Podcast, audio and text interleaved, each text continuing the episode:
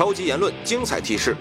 这期超级论的封面故事跟足球博彩相关，中超和 CBA 是否应该开采？是否应该借助博彩业的助力来帮助联赛发展？我认识的好多中超球员啊，我去他们房间，打开手提电脑、笔记本电脑，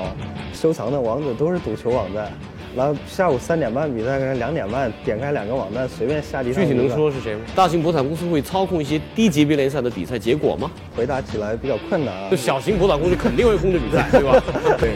呃，国家体彩中心跟足中国足球协会啊，其实严格意义上从体制来说，它是属于一个单位的。没错。马上进入本期超级言论。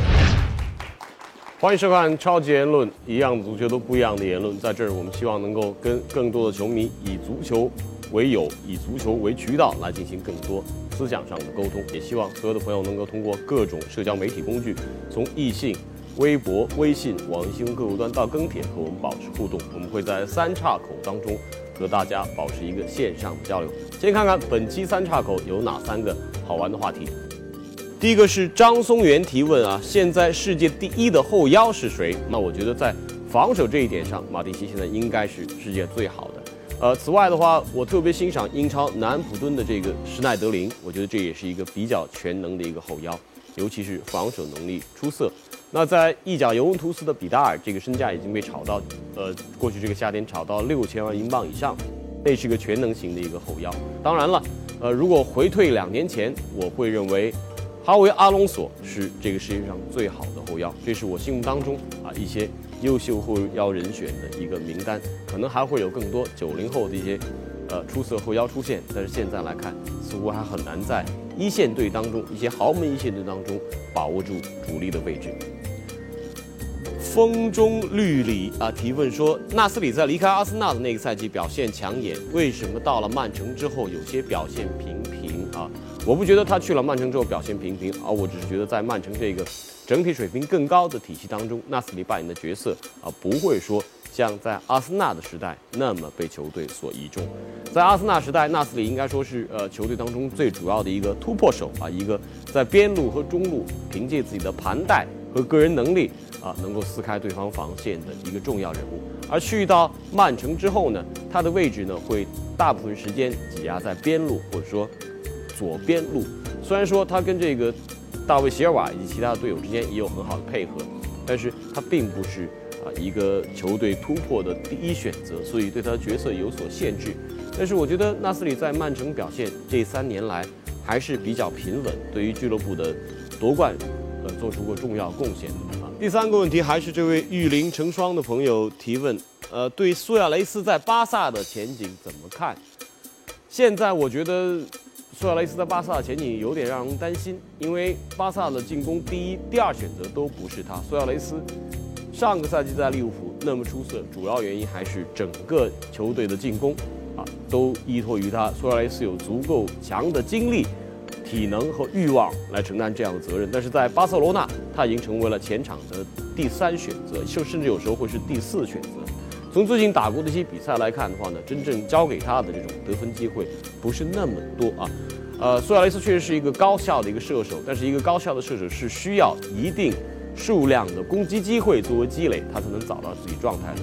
在巴塞罗那，他已经不再是第一选择，甚至连第二选择都不是啊。这样，梅西跟内马尔只会将他们呃余下的一些机会留给他，所以我不敢特别看好苏亚雷斯的巴萨前景。接下来，请收看本期超杰伦的红黑榜。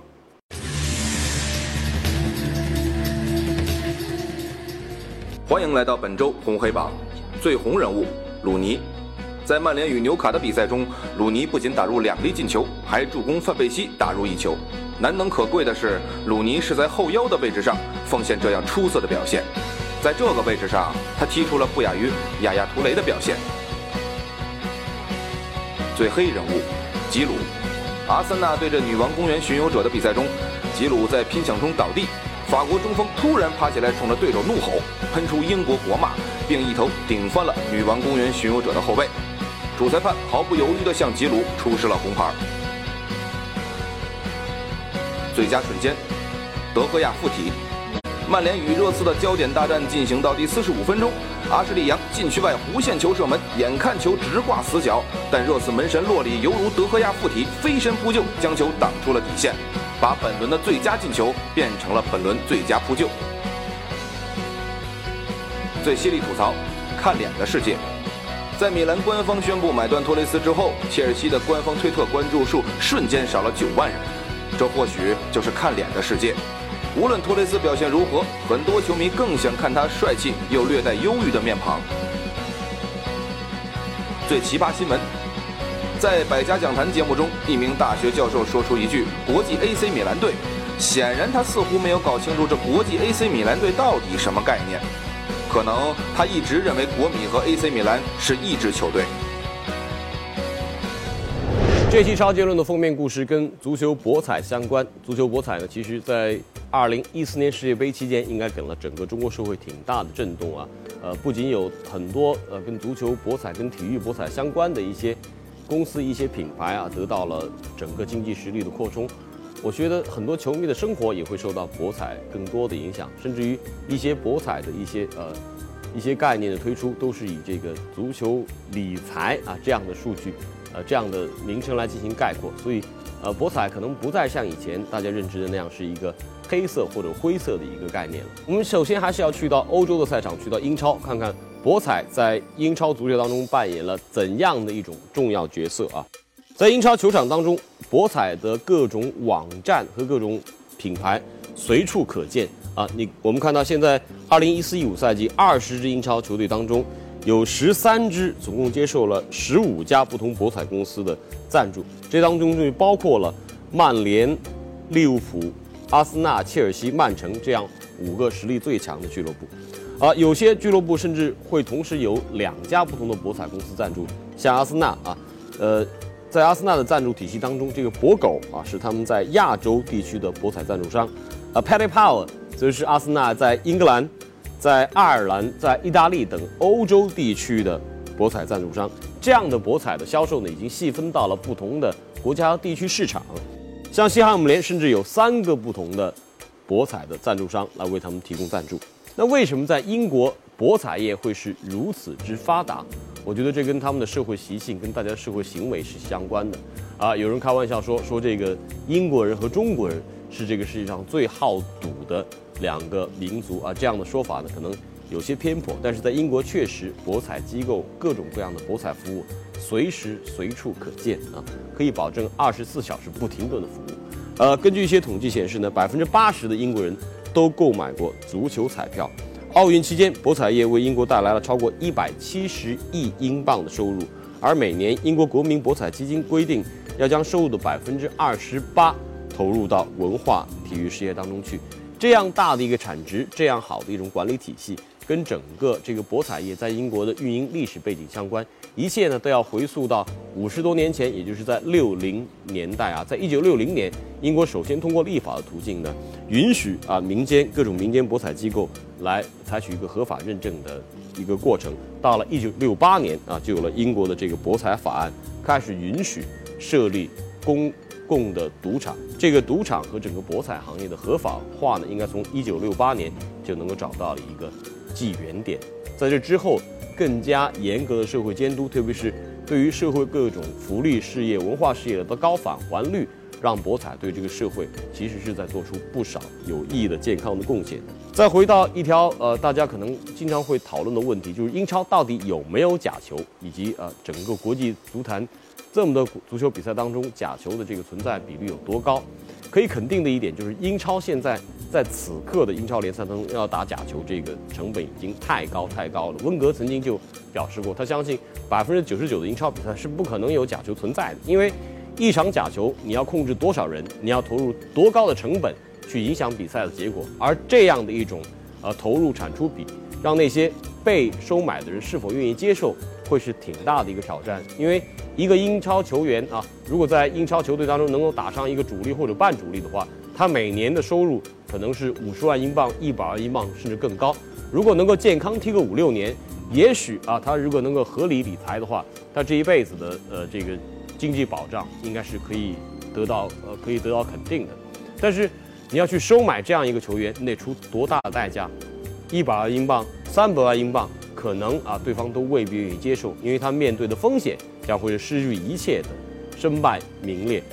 从这个角度来看，要想通过操控比赛啊来谋取博彩业的巨大暴利，走这种啊有些暗黑的道路，应该说在一个法理社会当中是很难行得通的。而最关键的一点，博彩公司的存在，它不仅啊不是去助长这种暗黑之道，反倒是帮助这个社会体系能够更好的维持比赛的纯洁与真实性。因此，如何更好的利用博彩的力量为体育、为职业联赛提供服务，像中国的中超联赛以及 CBA 是否应该开采，如何能够借鉴英国体育博彩业的一些相关经验？我们一会儿将会在这个少数派报告当中和两位业内的资深嘉宾进行深入的探讨。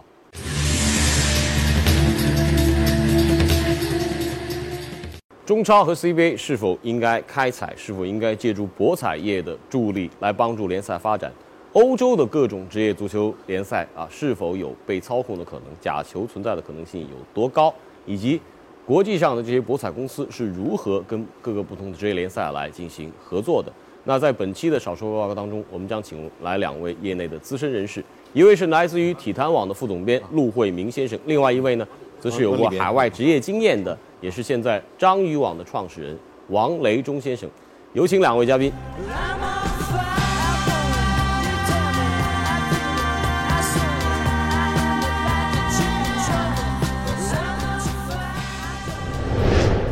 我们提问的方式会延续着我们简单粗暴的风格啊。第一个问题，大家可以看出我们粗暴所在。五大联赛哪个最假，哪个最干净？这个呃，陆老师先给我一个答案，先挑一个，哪个最干净？我自己觉得没有干净的，没有干净的，这这是我的答案。那那这样，那哪个最脏？哪个最脏？我感觉意甲吧，就从自己的那个。买彩票的感觉来说，这有切肤之痛。王老师，王老师，您曾经呃，对您背景先做一个了解。您曾经在海外有这样的职业经验是吧？您是是的，是的。啊，我在呃一家博彩公司做这个操盘手。哦，做操盘手。对对。啊，这就是确实非常神秘的幕后人士是吧？是是，呃，今天这个穿着也有点这个幕后的意思。脸上应该打个马赛克。哦，对对对，他其实已经整过容过来了，这不是我们看到的一个真人啊。呃，那您如何来应对这个话题呢？呃，我觉得呃，英超是最干净的啊，然后法甲吧，是可能是最不好的，最不好的比赛。法甲最假，英超最真。啊，你干脆给我们来做个排序吧，五大联赛，由由由真到假。嗯，英超对英超德甲。然后，呃，西甲、意甲、法甲，英超、德甲、西甲、意甲、法甲，所以大家比较担心的这个还是拉丁世界里面的这个西意法啊，这三个联赛它的一些比赛真实性让人怀疑。那具体来讲讲呢？嗯，我我先从陆老师，我感觉王老师刚才那个排序啊，他是根据经济实力来考量的，排在后面的，我觉得经济好像都是一般的，是吧？你完全藐视我大 PSG 啊！其实呃，我觉得这个就是呃，体育我就看怎么当地的联赛，其实它是跟呃当地的经济实力有一定关系的。你像比如说，呃，我知道在欧洲最假的这个联赛的话，像俄罗斯的联赛，像希腊的联赛，就是因为它的经济不好嘛，所以它对，所以他会做一些。他的经济不好，就指的这个俱乐部球员各方面收入比较低，有这个有漏洞啊，有可能被诱惑的。是这样，这样对，这都是人之常情嘛。我觉得世界杯上最明显的喀麦隆队，国际足联好像号称调查，但一直没给我们结果。我们知道那个队好像就是亚历山大送那一锤啊，对啊，那是莫名其妙的那那一次犯规，带来了一场对比赛的直接影响。确实，就国际足联对这种事情，他也没有做出直接的一个更深入的一个调查。呃，说起来世界杯这上面倒真是让人有怀疑的。但是回到这几个联赛当中啊。呃，经济决定这是一方面，嗯。那还会不会跟他整个这个社会监控和他这个监督体系有关的？嗯，嗯，是的，是的，我因为我原来是在呃英国做嘛，所以对英超的话是呃整个看到的话，他一个就是说呃他所有的这些球员，呃他在入职之前，他在进入这个职业联赛之前，他都会先签署一个声明，就是说他自己包括他的家人都是不能进呃进进到这个体育博彩里面的。呃，对，然后他所有的这呃，然后在英国的话，因为他的这个所有的这个个人的信息啊，这些记录被监管的非常的严密。没错，对，所以这也是另外一个原因嘛，他的这个整个这个体系做得非常好，你任何一个下注的记录啊，都有可能会被监控。对，啊，有这么一段往事啊，一段故事可以跟大家分享一下。那应该是发生在一九九九年啊，当时罗伊金重伤，重伤半个赛季，在他的二零零二年出版的第一版传记里面，他曾经提到，当时他受伤呢，闲极无聊，有一天晚上看到，呃，某一场国际比赛正在进行啊，他看到这个电视屏幕下面就出现了这个博彩公司的这个下注的号码，然后呢，他就用自己的这个信用卡去下了一千英镑，啊，当然最终是输了。第二天一早去到俱乐部接受治疗的时候，他先见到的不是队医，而是福克森。福克森过来就把他臭骂了一通啊，说你居然干这种事，你不知道你这个呃作为职业球员是不能够去赌球去下注的嘛？是，啊，这个基恩当然只能承认错误了。但是，福克森最后一句话说的很有趣，说你不仅犯规，而且你蠢不可及，因为你还输钱了。啊，后来这个基恩才知道，就像福克森，包括曼联这些管理层，啊，跟这些博彩公司之间都是经常保持着频密的信息交交流的。对，基恩愚蠢到用自己的信用卡去下这一千英镑，可能第一时间就被俱乐部所知道。对，然后呃，因为在整个博彩公公司的它的后面的话，我们是有一套投注监控的这套体系，然后尤其是大的博彩公司的话，它的这个这个体它都是连在一起的，它都都是通过计算机的系统连在一起。然后我们会监控一些呃，比呃比较一些，比如说一些偏的一些比赛，他看他会呃，比如说在一些呃红黄牌啊这样本身投注很少的人的比赛里边，突然出现很大额的投注的时候，我们就会认为这会有些异常。呃，我记得是在呃一一一年吧，一一年的时候有一个苏格兰的一场比赛，然后当时是呃在一个呃红牌上面是接到了很大的一笔投注，然后后来呃英国的媒体就马上就把这个投注爆出来了，就是说操盘的呃操盘手也在说这场比赛可能会有问题，然后后来就发现的话，呃结果是呃鲁尼的父亲，然后他就是串串通了一些一些球员，这是二零一一年挺大的一个新闻，对对那鲁尼的父亲，而且是收买了这个一个呃苏格兰当时三级联赛的俱乐部的球员。对呃，这种事情确实是呃，就有法可依，有一个监督体系，对至少我觉得在防君子这方面能够做到，但是防小人就太难了啊。但是我认识的好多中超球员啊，我去他们房间，打开手提电脑、笔记本电脑，收藏的网址都是赌球网站。然后下午三点半比赛，可能两点半点开两个网站，随便下几场具体能说是谁吗？啊？那不能说，那个保密啊。你是哪里人江苏人，？OK，那我大概知道。那个每场比赛可能下个五千、五千、五千点完了，然后出去踢比赛去了。这种我们见的挺多的。也就是说，在中国，我觉得就是说没有监控，对吧？刚才王老师说的监控，在中国我觉得没有体系，而且那些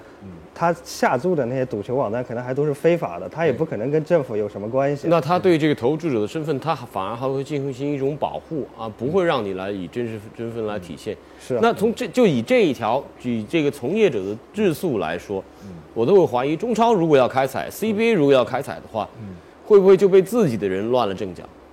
呃，应该是有这个可能的，但是但是看他玩法是什么。如果比如说中超开了一个十四场的玩法，中超加中甲，你控制一场比赛是没有用的。对但是如果是单场开了，然后又是你自己的比赛，我相信你下了注以后再来踢这个比赛，感觉跟没下注肯定是完全不一样的，是吧？对，这是非常恐怖的一个现象。我们接下来再看看啊，第二个话题，这些日球迷呃经常会产生一个争议的一个话题：大型博彩公司会操控一些低级别联赛的比赛结果吗？陆老师，这个问题我觉得回答起来比较困难啊。我讲一个小故事，当时二零零六年底吧，北京单场足彩刚刚上市，那个时候利博公司跟北京体彩有合作，来了一个老头，操盘手，也是跟王老师一样的身份。那天我们作为记者嘛，就现场问他，就私下聊天啊，我问说这个今晚的比赛有没有看好的，给我们推荐一下。老头看了半天不说，我这个职业操守决定，我不可能给你们做推荐，但是在结束跟我们交流之前，手点了点汉诺威九六，我当时印象很深刻，拜仁慕尼黑主场打汉诺威九六，盘口应该是让球半两球，是一个差距非常大的比赛。没错，拜仁主场应该两年没输了，但大家可以回去查一查，那场比赛拜仁零比一输了。第二天早上我才反应过来，哇，这个操盘手昨天对我们干了些什么？人家其实已经提醒你了这场比赛，也就是说，你说他不知道比赛结果吗？所以我我一直就很疑惑，他们到底有没有控制比赛结果，或者哪怕他没有控制比赛结果的话，我相信他掌握的知识面对一场比赛的判断是远远超过我们普通的投注的彩民的。我相信信息是完全不对称的。我们可能觉得拜仁打汉诺威，拜仁很强，一定能赢。可能他掌握的消息，这场球也可能拜仁教练有想法，也可能球员有想法，这场比赛可能分数不要。就信息量，我认为是完全不对称的。哇，这是非常非常恐怖，同时也让人有些震撼的一个案例啊！就陆老师对这个答案已经做了选择了，王老师再选个答案给我们。呃你肯定选 B。会选 B，对对，会。但你如果回应刚才陆老师提出这个对事这个事例，我赞同他后面的这个观点的话，就是呃信息方面的对信息方面完整性，对，因为每年的博彩公司他会花很大的一笔钱去买。呃，联赛的这些信息，然后也会去买这些数据，然后再再雇一帮人，然后把这些数据做成模型，他来挑战我们是不太可能的。但是我觉得有一点让我疑惑的就是，所有这些数据，呃，涵盖都是对于过去事实的描述和深度的分析。对，那其实博彩公司应该它更有利的一点，它是对于即时信息，甚至是潜在这些是因，它能够进行一些调查了解。我我不知道这到底能够从怎样的一个数理逻辑方面来预测？你怎么能知道安切洛蒂他父亲下个星期就要去世了，然后他会离开皇马这个教职两周呢？呃，这个的话，一方面的话主要是去购买嘛，公司会去购买一部分，再有一部分的话，在招聘操盘手的时候也会去问他。呃，比如说像我们招一些日本的联赛的操盘手，我们就会说你会不会上日本的论坛啊？你懂不懂日语啊？有可能这个操盘手他的背后，他在后面在日本，他还要有十几个人在给他提供这个自己的信息途对径对，所以，呃，对，而且还有很多操盘手的话，是我们看到这个账户的投注记录，我们发现他有的人会经常赢钱，所以我们相信他一定会有独家的一些信息，然后我们就打电话过去说，要不你加入我们吧，到我们公司 做但是。这个问题其实产生了一个一个分离的一个、一个过程啊，就是我们所说的还是正路的信息。对对。这个问题提出来的是博彩公司来操控比赛，嗯我觉得这是一个原则性的问题。嗯，我觉得一些小的比赛、小型的联赛投注量比较大的，博彩公司一定是操控的，或者说他肯定是能知道比赛结果的。就根据我多年投注经验，我自己输了那么多钱嘛，还不是。血泪。但是用陆老师这个分析一下呢，我刚才想到有一本书，我我估计王我王总肯定是看到过，就是那个那个 Delicate Hill 写过的那本《The Fix》。就是二零零七年出版，当年得过这个威廉希尔图书大奖的，这是一个在牛津大学呃读历史的一个加拿大人，嗯，他在零六年世界杯跟踪这个加纳国家队长达一年半时间，而且还两次去到新加坡跟泰国去跟一些地下的博彩公司接头，他最后指证就是当时十六进八啊，加纳对巴西那场比赛零比三输球那场比赛收买了。是一场被控制的比赛。哦。这样的状况，我觉得在世界杯当中已经出现了太多的案例而对于低级别联赛呢，呃，这个陆慧明给出了自己的这个切肤之痛，王总显然是不愿意回答这个问题啊。但是原则上来讲，博彩公司的存在，它是要保护比赛的纯洁性的。是这样，是这样。呃，我们因为咱们有一个前提嘛，就讲的是要大型博彩公司，所以就说呃，在小型博彩公司肯定会控制比赛，对吧？肯定想啊，肯定在找。对，所以因为我们看到，尤其是这个互联网博彩，就是在海外的这个市场是非常大的。然后很多的大型博彩公司，它拿到的这个牌照是非常不容易的，而且它的要给政府要呃互联网博彩牌照也不好拿嘛，比如在英国。是不好拿的，不好拿。对，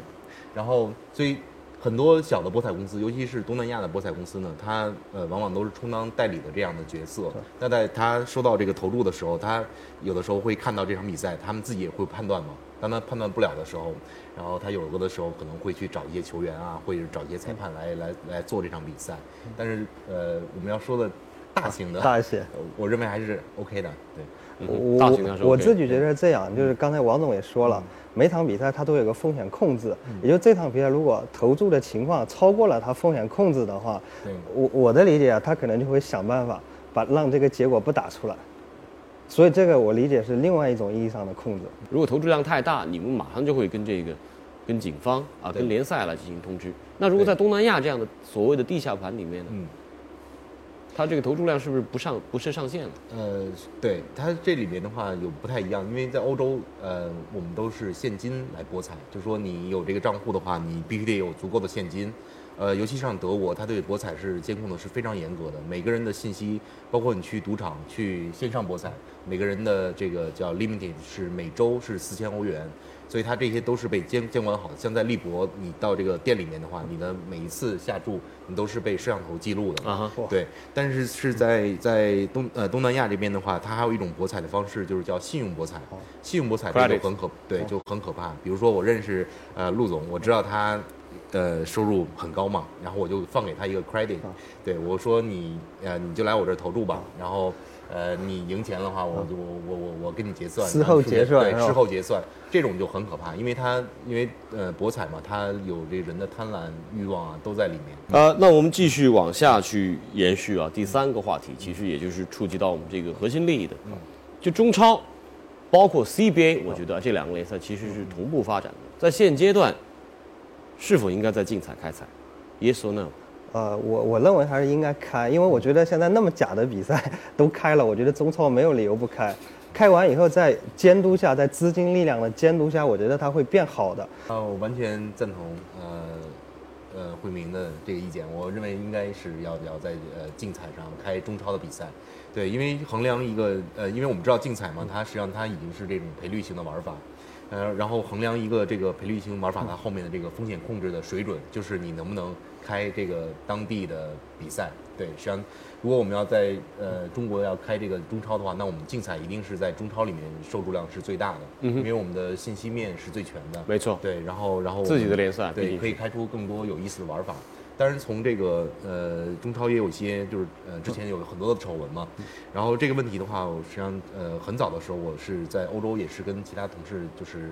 跟他们去交流过，同样的现象在希腊也是有，呃当时希腊的这个联赛在零九年的时候也是很不好。但是他们的政府为了呃把这个呃体育，他们也要体育彩票嘛，跟这个连接起来，所以当时他们推出了一个畅观的玩法，跟我们现在竞彩很像。比如说你至少得每每一轮你必得买三场比赛，做三串一，你才能呃投入这个当地就是这个希腊的这个比赛。啊就不让投一场。对对对，不让投一场，对，嗯、然后呃一年之呃一年之后的话，他们这个就好了很多嘛，就是没有看到丑闻。结果呃我去年的时候我又看到又出了很多的丑闻啊，对，呃，就竞彩的改革，最开始就是还不太是一仓促上嘛，这个单场的开采是吧？你可以这捆绑更多的比赛，这样让他这个潜在的这个想要控制比赛的人不可能那么直接的下手。其实我觉得这个存在两个问题啊。第一个，中国应不应该开竞彩是这样，中超的比赛啊，国外的博彩公司首先盘口全部都有，也就是他如果想打假球，他早就打了，不会因为你竞彩开跟不开打不打，对吧？澳彩首先每一场比赛都开，另外它有一个体制问题存在什么呢？呃，国家体彩中心跟足中国足球协会啊，其实严格意义上从体制来说，它是属于一个单位的，没错这个就很可怕。开竞彩的这个部门，我认为跟足协应该没有关系才能开。如果他们两家是一家的话，就又当裁判，我又收注，这个就是这就面临到这个中超和 CBA 开采一个更深入的一个问题，就是这个行业是国家专控的，对。但是所有权产业的所有权属于国家。嗯。那你为什么不能把经营权和这个服务的能力、服务的这个部门剥离出去？因为我完全不相信啊，在这个行业当中，政府既能够扮演一个行业的主导者，他还能扮演一个服务者，我觉得是不现实的。包括我们现在在这么二十十多年的这个整个体育博彩的服务当中，体育彩票的服务当中，我觉得对于彩民来说，可能得到的这个不到位的服务，远远高于到位合理的服务。那是否意味着中超开采的前提，一方面在这种财种方面要进行限制，第二个服务水平必须要大幅的提升？呃，我觉得就我们在谈这个问题之前的话，我们就需要看到一个一个事情，就是说，因为在我们国家的话，所有的这个呃，我们都叫彩票，我们不可能叫做博彩。对对，所以这个我觉得是最关键的一点。所以他从这个开售这个比赛的时候，呃，当初为什么不开中超呢？是因为呃，马会那边他们也不会去开香港的比赛。所以就是做让做了这样的一个对比嘛，就是避免就是开本国联赛，然后怕引起这这上的一些丑闻，对，实际上，你越害怕，反倒越没法让它得到保护啊。一个叫巴斯光年的网友认为，中国股市监管那么严，都有庄家 操控，何况中超呢？我觉得这是一定的，就只要有利益，他这个比赛十场比赛，我们不敢说场场有问题，里面一两场比赛有问题，或者我们不能排除某一个那个裁判或者球员他自己有想法，我觉得完全排除不掉。呃，最重要的还是建立起一个合法的体系，以及事后的监督和服务。是这样。对，我觉得完美的体系永远都不会有，但关键是你不去做，一切都会极其而且中国竞彩今年据统计到今年啊，十一月份估计十二月全年啊，应该能卖六百亿元人民币。预测明年应该就是一千亿人民币，这么大一个市场，我觉得多一个中超真的无所谓。那好，最后预测一下中超五年之内能否开采？我个人觉得明年可能就会开，哇，明年二零一五年，对，对。我看好两年之内嘛。两年之内，所以五年之内必定开采。对。那 CBA 呢？CBA 呃三年，CBA 我认为有可能像足球一样，经历过一次扫赌反黑之后才能开。OK，那看来这个篮球的同行有必要呃加紧啊，赶紧来黑一黑，否则这个开采的可能性还会延后。我们最后呢还呃征集了几位这个呃网友的评论啊，两位麻烦帮我们挑选一条最有趣的一条，我们会送给他一件呃相对珍贵的礼品。我们先隐去了这三位网友的 ID 的名称啊，先看看观点一：足彩的钱如果能切实用到青少年培养、足球基础建设上，可以减轻国家财政负担，前提是要有完善的运作和监管体制，这是观点一。二，足协的联赛管理能力、裁判执法水平许多方面有待提高。中超刚从假赌黑阴影走出，这个赛季的关注度刚开始恢复，但开采时机仍不成熟。三，中超是否开采跟联赛水平、教练执法水平相挂钩。呃，此外，马云入主恒大，奶茶妹妹，哎，这说什么呢？奶茶妹妹马上也要入主中超，电商一进来，这里面变数就更大了。中超不能开放，哎呦，这太冤枉奶茶妹妹了。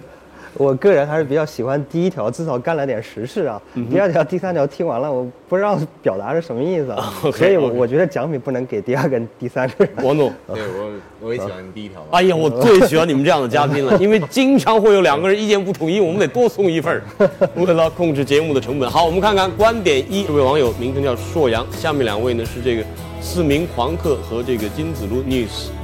好，那这是恭喜硕阳，我们会送你一件这个你所指定的呃这个俱乐部的呃真品球衣。在这呢也非常感谢两位，让我们一起期待两年之内啊中超能够开采，到时候这个还需要王总给我们一些特别的 tips。王 谢谢总，王总帮我们操盘，谢谢谢谢王总给我们操盘，谢谢谢谢。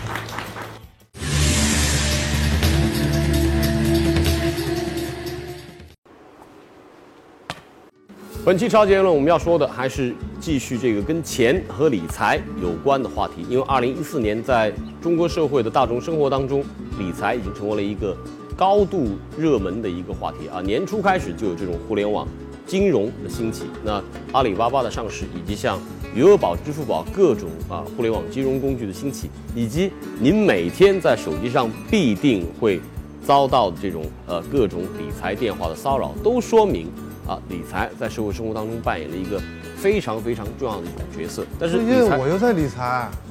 我每天就股票大涨，我就买股票，哎呀，每天就盯着这个手机看，可愁死我了。啊，你最近的这个理财手段是股票对吗？这些股票大涨啊，都所有人都买，我也买。嗯，没错，确实，在今年在时下的这种经济环境当中呢，呃，投资股市是很好的一种理财途径，因为呃，中国整体的国民经济这个呃上涨的速度呢，不会像过往那么迅猛啊。那政府呢是一直希望能够把这个 GDP 的增长速度控制在让它不不低于百分之七点五，能够让中国的呃这个经济能够持续的发展。啊，直接带来的一个后果就是股市现在逐渐进入到一个牛市的一个阶段。呃，我们看到上证指数也将会要突破三千点啊，甚至往更高的这个高位攀升。但是，对于投资股票的人来说，像你这样的上班族啊，操作起来会比较麻烦，因为它会牵涉人很多精力。你说你每五分钟就要去看一下这股票，那你还怎么工作呢？所以，在这个股市之外，你还没有考虑过其他的理财手段。听说你买过这个呃体育彩票哦买彩票，每周我都买彩票，但没中过，就是就买个希望嘛。我看每回领奖都是同一个人，都戴个面具，我怀疑他们这里头有问题。对，这其实有些媒体也反映过哦，说发现这个中了大奖、中了体彩大奖的人戴着面具去领奖啊，发现有时候呃甚至是同一个人出现在了两个不同的领奖现场，甚至多个领奖现场。所以关于整个这个呃体彩、福彩的整个这个管理过程、彩池的大小啊，这个中奖的方式，以及这些呃彩票的一些相关的服务管理，还有很多争议。可能啊，这个政府职能部门作为一个行业的一个所有者，同时也是一个服务者，多重角色的重叠，会影响他们对于整个这个呃行业提供的，特别是彩民提供的一些服务。那呃，如果说这个炒股没时间啊，然后呢买彩票可信度又不高，那你世界杯期间不还买过这个足球相关的彩票吗？每年都买，今年这个冷门报太大，我一天跑好几趟天台，给我累的，回回都绝杀，这吓得我是我都想自杀了我。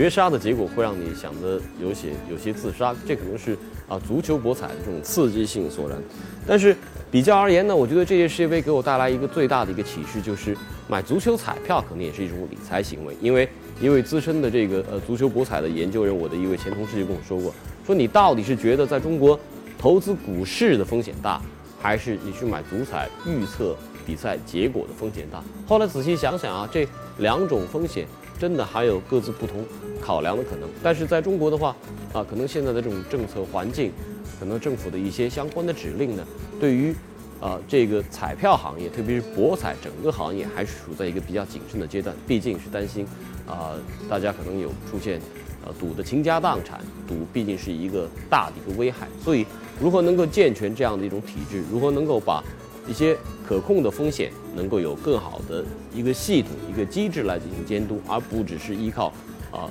人为的去进行调控的话，这是对于未来博彩行业发展最重要的一个倚重。而中国的职业联赛，尤其是像中超和 CBA，未来大的发展前景必定和开采直接相关，这也会是你的很好的一个理财方向哦。像你的这个呃哈尔滨毅腾啊，未来也许能够能够帮助你在博彩市场上，在彩票市场上。赢得更大的收益。